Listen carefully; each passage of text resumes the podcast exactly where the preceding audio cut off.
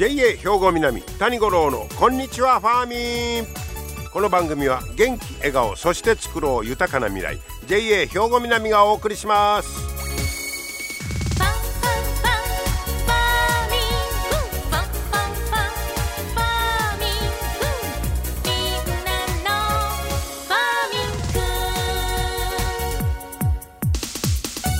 こんにちは谷五郎ですご機嫌いかがお過ごしでしょうか？ねもう4月も中旬ですよね。今日は七十二校では2時初めて現るということでまあ雨上がりに虹が出始める頃や季節ということなんですけどいつでも出んのちゃうの思ったりするんですがまあ大気が不安定になる頃ですというのをまあ表してるらしいですね。まあそういや春に春に3日の晴れ間なしか。なんて言うたりしましてねやっぱ安定したお天気にはなかなかならないということですよね。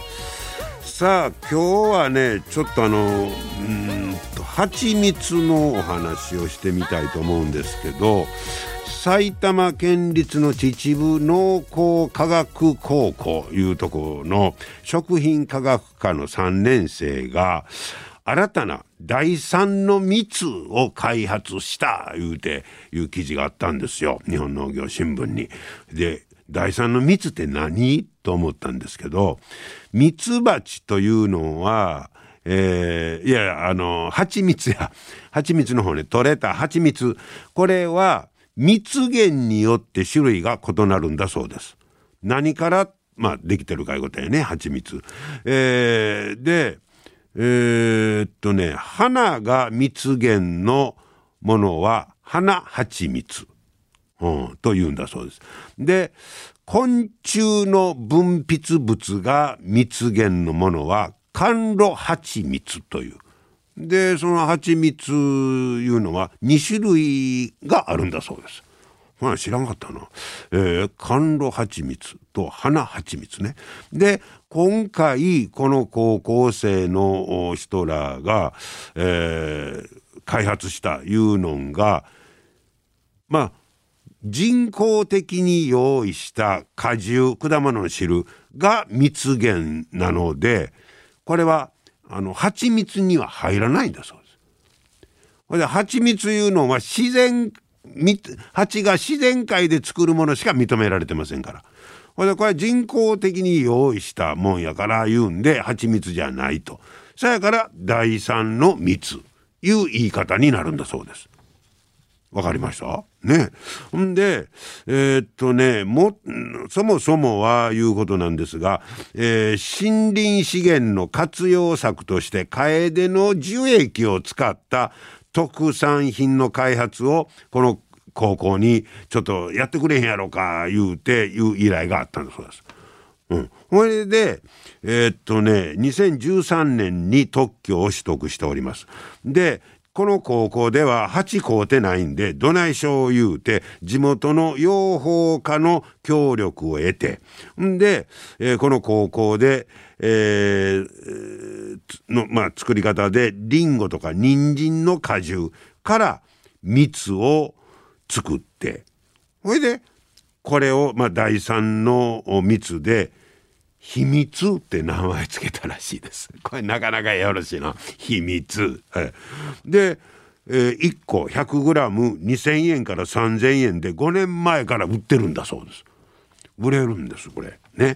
これでその次に注目したのが、えー、生徒さんたちが、えー、規格外のもう跳ねられた、えー、ブドウマスカットベリー A それとかいちごこれももう規格外のいちごアマリンこれを使うた使うたんです。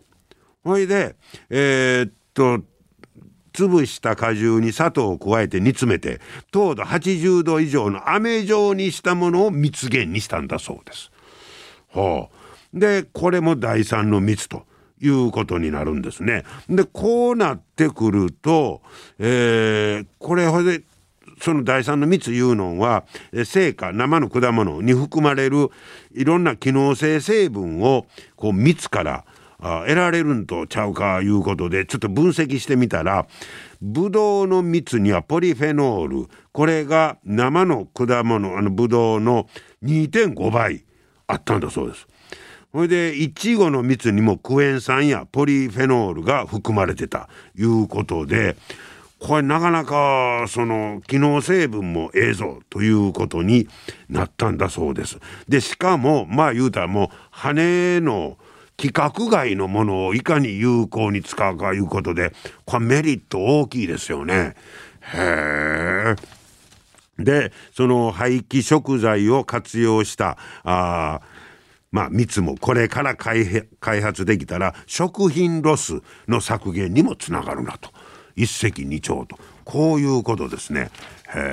その第三の蜜というのがあるのを知りませんでしたけどそれとまあ今回のこのブドウとイチゴを使った第三の蜜、えー、これはですね、えー、っとね、どうやるかだら9月に1箱あたり2、3万匹の蜜蜂がいる巣箱にこの蜜源を10キロ入れたんだそうです。なら11月に蜜を取り出したらさっぱりした甘さのブドウの蜜が4.7キロ、酸味がありフルーティーなイチゴの蜜が2.3キロ取れたと。まあ、このこういうことのようですね。えー、それとあの通常蜂蜜が取れるのは4月から6月なんですが第3の蜜やったら11月まで収穫できると養蜂家も果樹園も収入アップということなしや、えー、なかなか面白い話でした。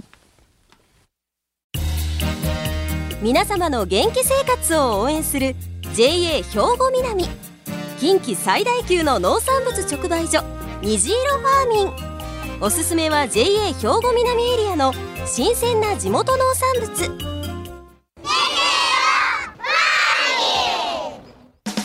JA 兵庫南は新鮮で安全な農産物の供給。人との触れ合いを大切に地域社会への貢献。人農業自然が共生できる地域社会づくりに取り組んでいきます。皆様の元気生活を応援する JA 兵庫南。JA 兵庫南谷五郎のこんにちはファーミン。さて、えー、先週に続きまして営農指導員の方の研究発表今日もね聞いていただきたいと思います。で今日はですね南京の収量増加に向けてという研究発表です。今日お話を伺いましたのは明石播磨営農経済センターの、えー、平川冬樹さんにお話を伺ってまいりました。聞いてください。平川さんこんにちは。こんにちは。今日はよろしくお願いいたします。お願いいたします、えー、平川さんは明石播磨営農経済センターで、えー、の、まあ、担当いたらどんなことになるんですか？日頃のまあお仕事。あ、えー、そうですね、まあ、市場出荷とか、うん、まあ、契約先への出荷対応としております。でそんな中で今度、えー、研究発表されたということですけど、はい、えー、そのテーマはどういうことなんですか？テーマですね、はい、南京の収量増加に向けた取り組みっていうテーマで発表させてもらいました。南京の収量増加に向けた取り組み南京をもっとようけ作りましょういうことですか？そうですね。収穫量を増やしましょうという。それは僕この間去年かジャンボ南京いうのを作ってみたけどその大きい南京作りましょういうことですか？うん大きい南京といいますかまあ、えー、取れる数量を増やしましょうという。個数を、はい、個数をはい。南京ってあのそもそも作りにくいもの野菜の一つですか？うん本来なら作りやすい品目ではあったんですけど、ここ数年の温暖化とかあとゲリラ豪雨とかでちょっと作りにくくなってきてるかなとは思います。そうですか、はい、やっぱり気象条件がだいぶ変わってきた、はい、でそんな中で今のままやったら収量が減るぞと、はい、いうことですか？はい。はあそれどんな対策しますの？対策としましてはやっぱりあの7月8月とかの、えー、日照りと雨によって葉っぱが、えー、南京の葉っぱが枯れてしまって南京が日焼けしてしまう白く発火して出荷できなくなってしまうということがある日焼け？はい。その南京の実じゃなくて葉っぱが？えっ、ー、と葉っぱも実もどちらもですね、はい、そのえあの日差しが強すぎるといけないことですか？そうですね。うん、まあ、雨がたくさん降った後にまた気温がガッと上がって日差しが強くなってしまうとやっぱり葉っぱがしなっと枯れてしまう。それはまあ人間でもその雨降るわ気温上がるわのはい。繰り返しみたいなのやったら、もうグロッギーになるみたいなもんですね。そうですねはい。ほうでどんな対応をしますの？で対応としましてはその南京自体にそのかぼちゃ守るテープというテープがあるんですけど、かぼちゃ守るテープ、はい。その聞き始めよう。どんなんですの？もうかあの見た感じはもう白色のクラフトテープといいますかガムテープおみたいなものをもうかぼちゃ自体に貼ってしまう。かぼちゃに直接貼りますの？直接はい。ひ火が当たる上の方とそうですね。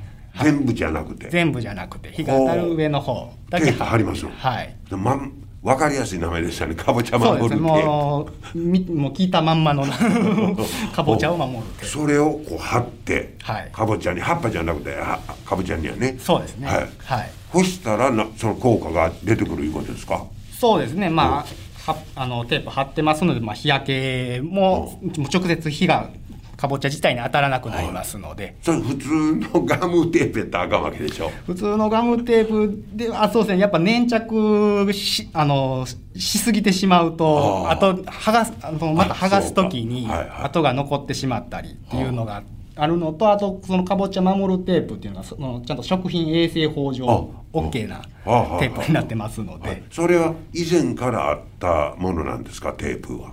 そうです。ね、まあ、数年前からはあったみたいああなんですけど、産地なんかでは使われているところもあったみたいなんですけど、でも JA 兵庫南ではまだ少なくてでそれを使ったら一体どうなるかという、まあはい。実証実験みたいな感じ、そうですね、はい、結果が出たんですね。そうですね、どうでした？あのそう収穫量数、数量自体は非常に増えましたね、あそうですか。はい、効果があった。効果があったと思,、はい、思われます。はい。でこれはまたそれは初めて1年目1年やっただけいうことですか？そうですね、はい、こういうのはやっぱり何年かやる必要もあるんでしょあると思います、やっぱりまあ、ね、気候状況というのは毎年変わってきますし、はい。はい、まあね、ね、今年良かって、で、来年どうかっていうのは、またちょっと見てみないとわからないまあ何年間か継続してやる必要があると、そうですね。でまあ、初年度としてはまずまずいい結果が出た、はいということですね。はいほなこれは、えー、明石播磨地域だけじゃなくてもうひょ JA 兵庫南全域に通ずるう話ですね。そうですね。えそしたらそのまあ温暖化でいろんなものが作りにくくなってきてるいうのはよう聞きますけど、はいこれはあらゆる品種に対して言えることですよね。そうですね。あーこれそれの対策いうのがその野菜の一つ一つについて、まあ、全然違う対策が考えられるいうことですかはい。大変な時代になってきましたね。そうですね。あー はい。へまあ気候変動に合わせて作物も作っていかないとダメだというですね、はいそこから逃げられへんしね。そうですね。はい。ああそうですか、えー南京のお収量増加に向けた取り組みえほな平川さんはそういうあのいろんな取り組み研究発表みたいなことをもう担当してはるんですか？そうですね。うん、で、まあ一応一人ずつあの営農障害という職種に与えられた課題になってますので、このこういう研究テーマを研研究をしなさいっていうのが、あはい。がまあ言うたら次はこれをちょっと研究してみてみたいなことでそうですね。まあその研究のテーマ自体はもう自分で選べるんですけどあそうなんですかはい。ほうほうほう自分で選んだりねそうですね。はい特に気になってるもんってあります？うーん、そう。まあ、これ南京も何年かまた続けなあかんやろしね。そうですね、まあ、あとはしたいなと思ってるのは、えーそのねやっぱその肥料化学肥料とかその輸入に頼ってるようなややつがやっぱり値段がどんどん高騰していってるので、はいはいはいやっぱその有機の肥料とかやったらそんな値段上がらないのでそういったものをどんどん取り組んでもらって、まあ、肥料面肥料の価格面とか抑えれるような取り組みをしていきたいなと思っております。本当ですね。はい。でその南京に関しては生産者の作った方の声なんかは届いてました？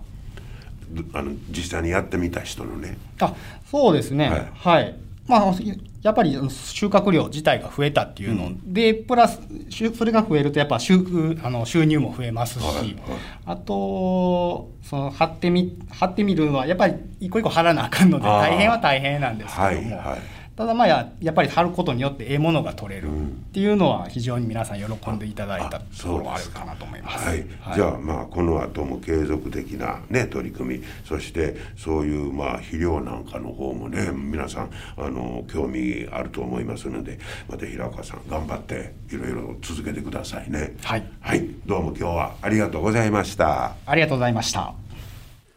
はい、今日は明石播磨営農経済センターの平川冬樹さんにお話を伺いました。えー、かぼちゃ守るテープいうのがあるんですね。それにしてもまあ本当にあの気象条件が年々こうなんか厳しくなってきてるみたいですし、まあ、それに対応して今まではこうやって作ってたいうだけではなかなかね、えー、すまない時代になってきたなと思います。そんな中でまあこうやっていろんな研究をやってみてでこういうのはどうですかというね発表があるもうほん実にあのやっぱり JA らしい活動やないかなと思いますね。また来週もお楽しみに。皆様の元気生活を応援する JA 兵庫南。近畿最大級の農産物直売所虹色ファーミン。おすすめは JA 兵庫南エリアの新鮮な地元農産物。JA 兵庫南は新鮮で安全な農産物の供給。人との触れ合いを大切に地域社会への貢献。人農業自然が共生できる地域社会づくりに取り組んでいきます。皆様の元気生活を応援する JA 兵庫南。JA 兵庫南谷五郎のこんにちはファーミン。